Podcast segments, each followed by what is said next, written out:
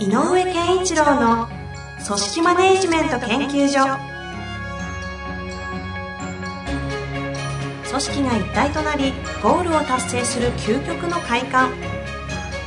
上場企業から中小企業まで延べ200社以上の支援を行った井上健一郎が組織人に関するあらゆる問題を分かりやすく解説します。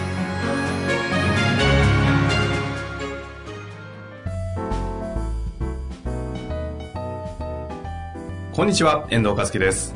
井上健一郎の組織マネジメント研究所。井上先生、本日もよろしくお願いいたします。よろしくお願いします。さあ、今日もね、質問が来ておりますので、はい早速ご紹介していきたいと思います。はいえー今回の方は、製造業、従業員が35名となっております。はい立場は、ちょっと社長かどうかわからないんですが、い、きたいと思います。えー部下の評価項目と同じものを部下の自己評価に使用し、上司と部下の評価のズレを認識させることは有効でしょうか、というシンプルな質問ですね。はいそうですね久々の評価の話評価でね。ですすね最近やってなかったですね。そうですね。まあ、えっ、と、評価、うーん、で、まあ、何のための評価をするかっていうのが一番最初に大事かなと。評価は、あ評価は何のために使うかっていうのがすごく大事かなと思っていて、えっ、と、ちょっとね、これ、まあ、アメリカがそうだから、すあの、そうすべきだではないんだけど、はい。アメリカなんかはもう今、 no ratingって言って、でそう調べると出てきますけど、 no rating。うん、つまり上司は、あの、いいわゆる査定、ちょっと評価と査定を区分けるすると、あの、えっ、と、給与を決めるための査定えをするために、えー項目、項目ごとに、えっ、と、レーティングする、つまりこう、点数、数値化するみたいなことをすっごく頑張ってやってきたんですよね、アメリカ。うーん、本当だ。 no ratingとは、いっぱい出てますね。うん、レーティング。で、それを no ratingで、それはもうやめようって今までの人材評価システムを見直す動きが加速している。加速してる。本当に加速してる。従来日本の企業がやっていた S、A、B、C のいった評価をやらない。やらない。やらない。やらない。うん代わりに何するんですか？えっとね、えっ、と、こう、あのー重要なことは、上司のミッションは、えっ、と、部下の、えー成果とかを測ることではなくて、能力を開発しろっていう方に言ってんのね。ほうほう。うんだから、まあ、ある種、昔から井上先生がおっしゃっているうん、そうそう。ことな感じがしますけど。で、じゃあ給与どう決めてんのっていうと、うんうん日本の中中小企業なんかではそこまでのやっぱりこう管理職にスキルはないと思うんだけど、管理職は任されるのよ。彼はいくらにするって。あ、そういうこと？うん。まあ、ある意味予算はあるだろうけど、はいはいえっ、と、彼はこう、どう、いくらにするかは、評価結果で出すんじゃなくて、あの、上司が決める。これね、変な話言うあと、よく例で言う、社長のが鉛筆なめなめ決めてるよねっていう状態だよね、ある意味。まあ、てか、もろですね、それ。給与はね。で評価はやめちゃったけど、能力開発なので、えこの部下の何の能力を開発しなきゃいけないかっていうことに焦点を合わせましょうと。う。上司の役割。うんうんっていうことで、何をやってるか。それが、それの流れがワンオンワンとかいう、ああいうミーティングなんですよ。ミーティングを重ねて、重ね、まあ、ワンワンはちょっと、えっ、と、違う要素もあるけど、えっ、と、チェックインとかいろいろあるんだけどね、向こうでも呼び方が。君、あの、えっ、と、短期的に、たくさんの面会、面談を積み重ねて、一人一人の部下が次何をしたらいいのかとか、どういう方向に行ったらいいのかってことを、上司と部下が見つけていくの。うーん。っていう、で、ひ一人一人のパフォーマンスを上げていきましょうという方向に行ってるんですよ。つまりまはああ、あの、平たく言うと、我々のこと言葉で言えば、育成型になってると。いやいや、もうずっと井上先生おっしゃってたやつ そうそうそう。そうなのよ。だからに、あの、なので、えっ、と、育成っていうことを間において上司と部下がどうしたらいいのかね、何をしていこうかっていう話をする方が正しいので、うん正しいというか、の方が有効だと思うので、上司と部下の話としてはね。だからここで言う自己評価って何ですかっていうことよりも、えっ、と、査定としての評価項目に、えっ、と、じょなんか、に対して自己評価して、そのズレを認識するっていうのも悪いことではない。うんけれども、えっ、と、もっと、もっと、やっぱり、えっ、と、パフォーマンスを上げさせるために成長させようというような、えーも、のために上司と部下が向き合うという機能を高めた方がやっぱりいいんだろうなと思うんですよね。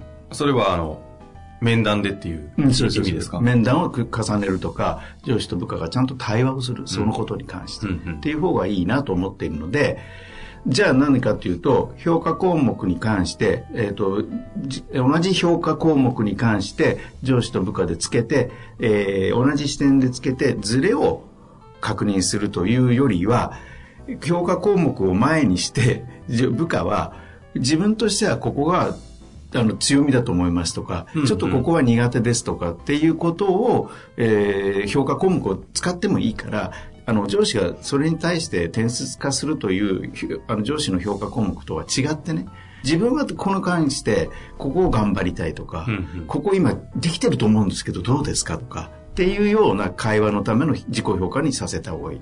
だからあのテーマは項目は同じでもそこにどうつけるかっていうのはえー、なんか自分としては頑張ってるってアピールをするような使い方で評価項目を使ってあげた方がいいかなその発想の大前提はあくまでも育成をするということに焦点を置いてるので、まあ確かにそうですね。上司と部下がそれぞれ、よく評価項目ってざっくりあると、なんか協調性とか責任感とか、うんうん、なんか対話力とかいろいろあった中で、これを5とか3でつけてって、うん、ズレ見せて、うん、さあ喋れって言われても。そう。えっと、僕、僕4点つけました。え、上司に3点です。え、何が違うんですかっていう話を1項目ずつやるよりは。謎の会話ですよね、それ。それよりは、協調性については私、すごく意識してやってるんですけど、どうですかっていうものに使った方がいい。ああ。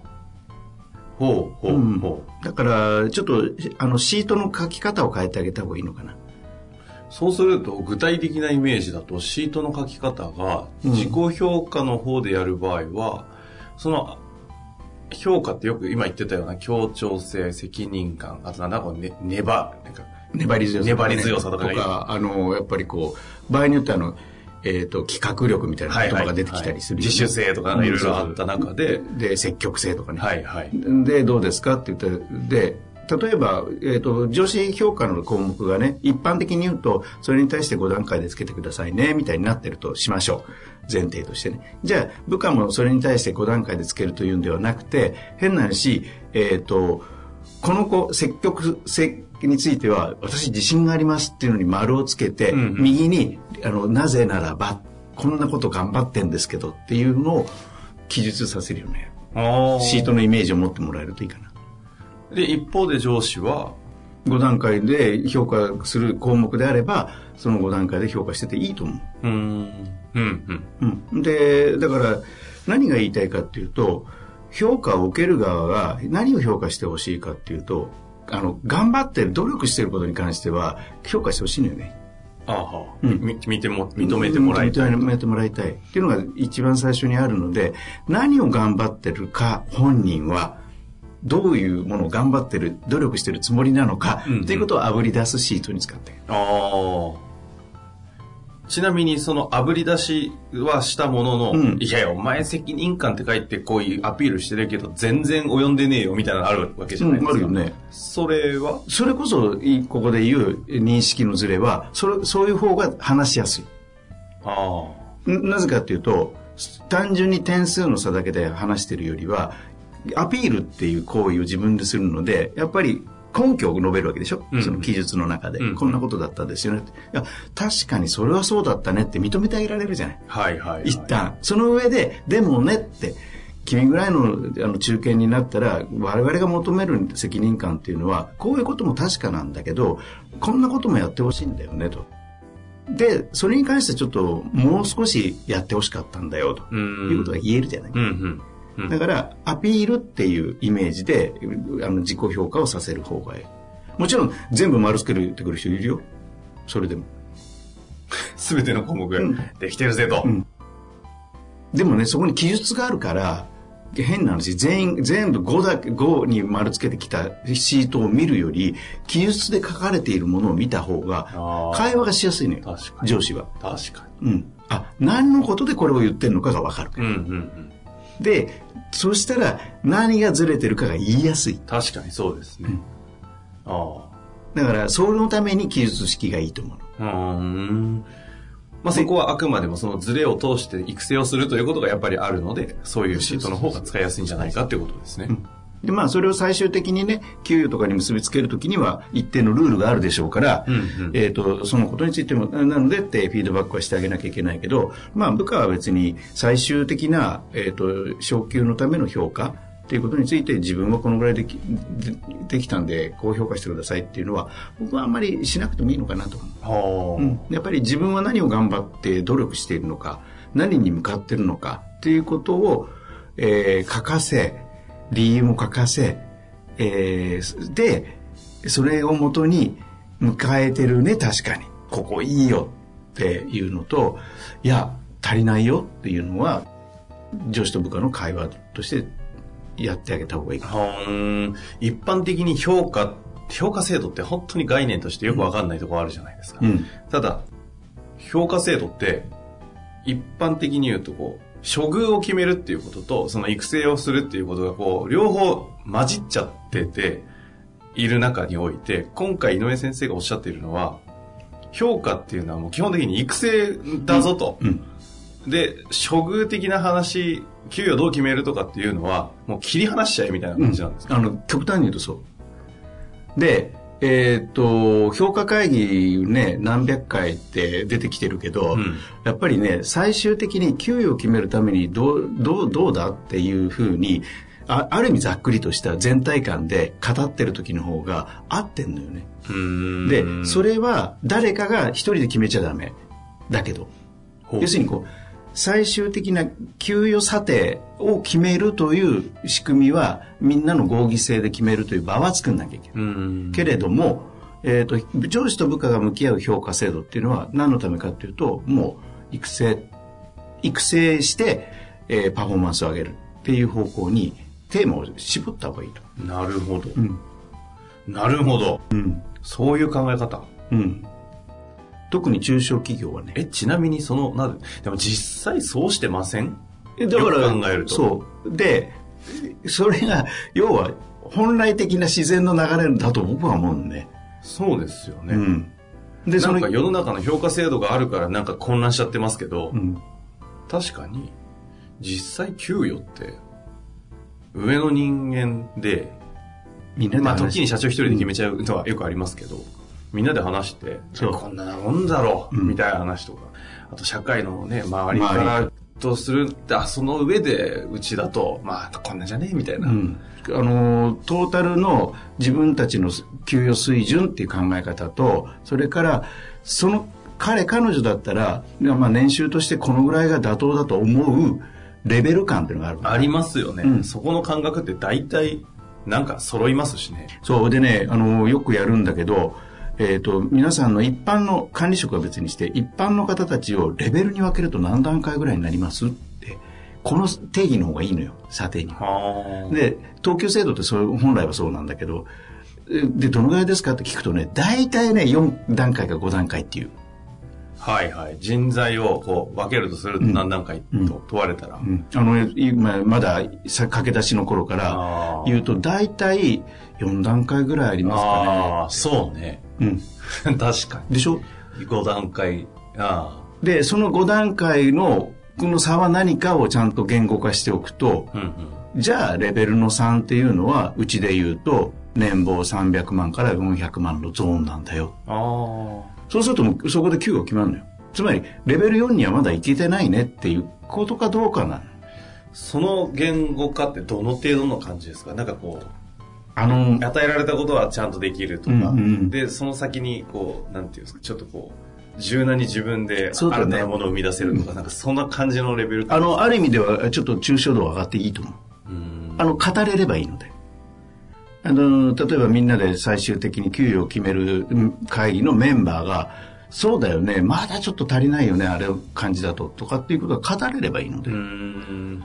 で語れてたら部下にも言えるので説明できるので。確かに、そのざ, まあ、ざっくりって言っていいのかわかんないですが、そのざっくりな方がしやすいし、それが制度だって言ってもらった方が楽ですよね。実際そうしてますしね。じゃあひょじゃあ評価項目なくていいじゃんっていうことになると、うじゃあ育成という視点でどういう課題をかあの彼彼女にね、えー担わせると成長につながるのかっていうことはそういう項目がないとまあ、ゼロから抽出することになるので、確かに。上司力に依存しちゃうのよね。そうですね。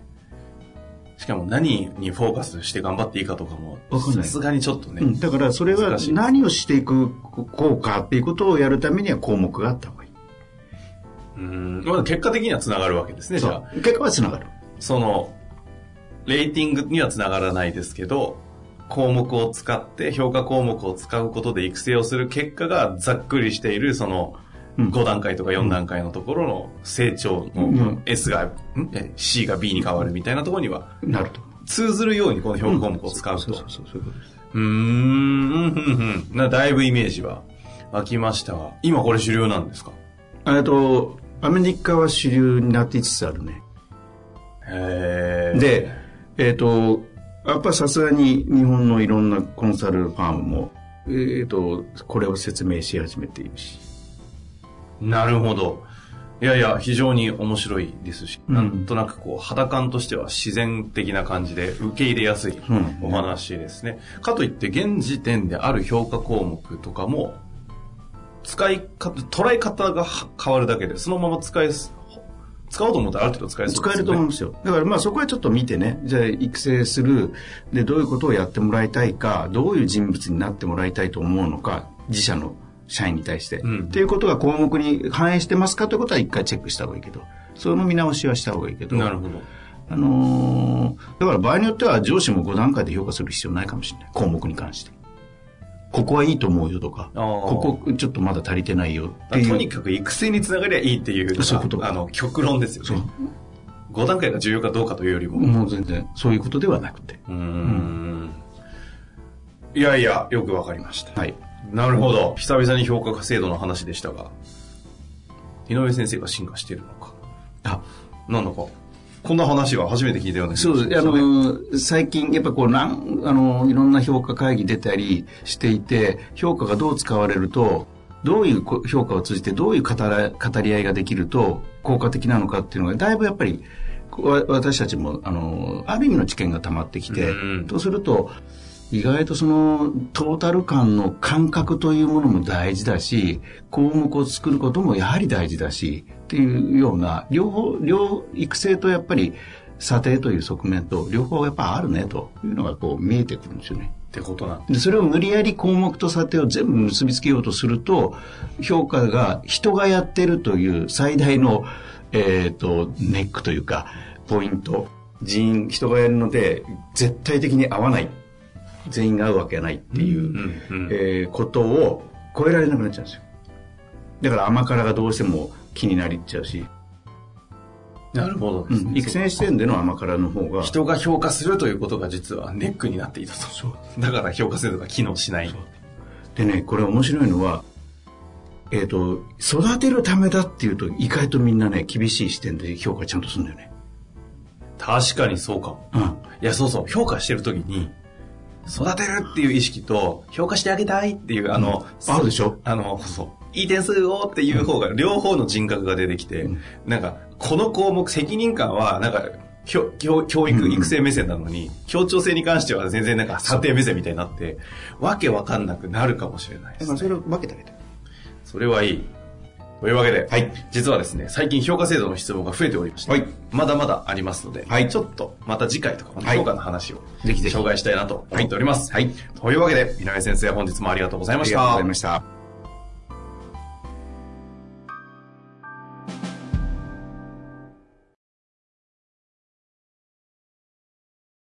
本日の番組はいかがでしたか？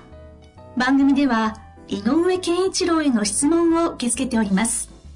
ウェブ検索で人事明快と入力し、検索結果に出てくるオフィシャルウェブサイトにアクセス。その中のポッドキャストのバナーから質問フォームにご入力ください。また、オフィシャルウェブサイトでは無料メルマガや無料動画も配信中です。ぜひ遊びに来てくださいね。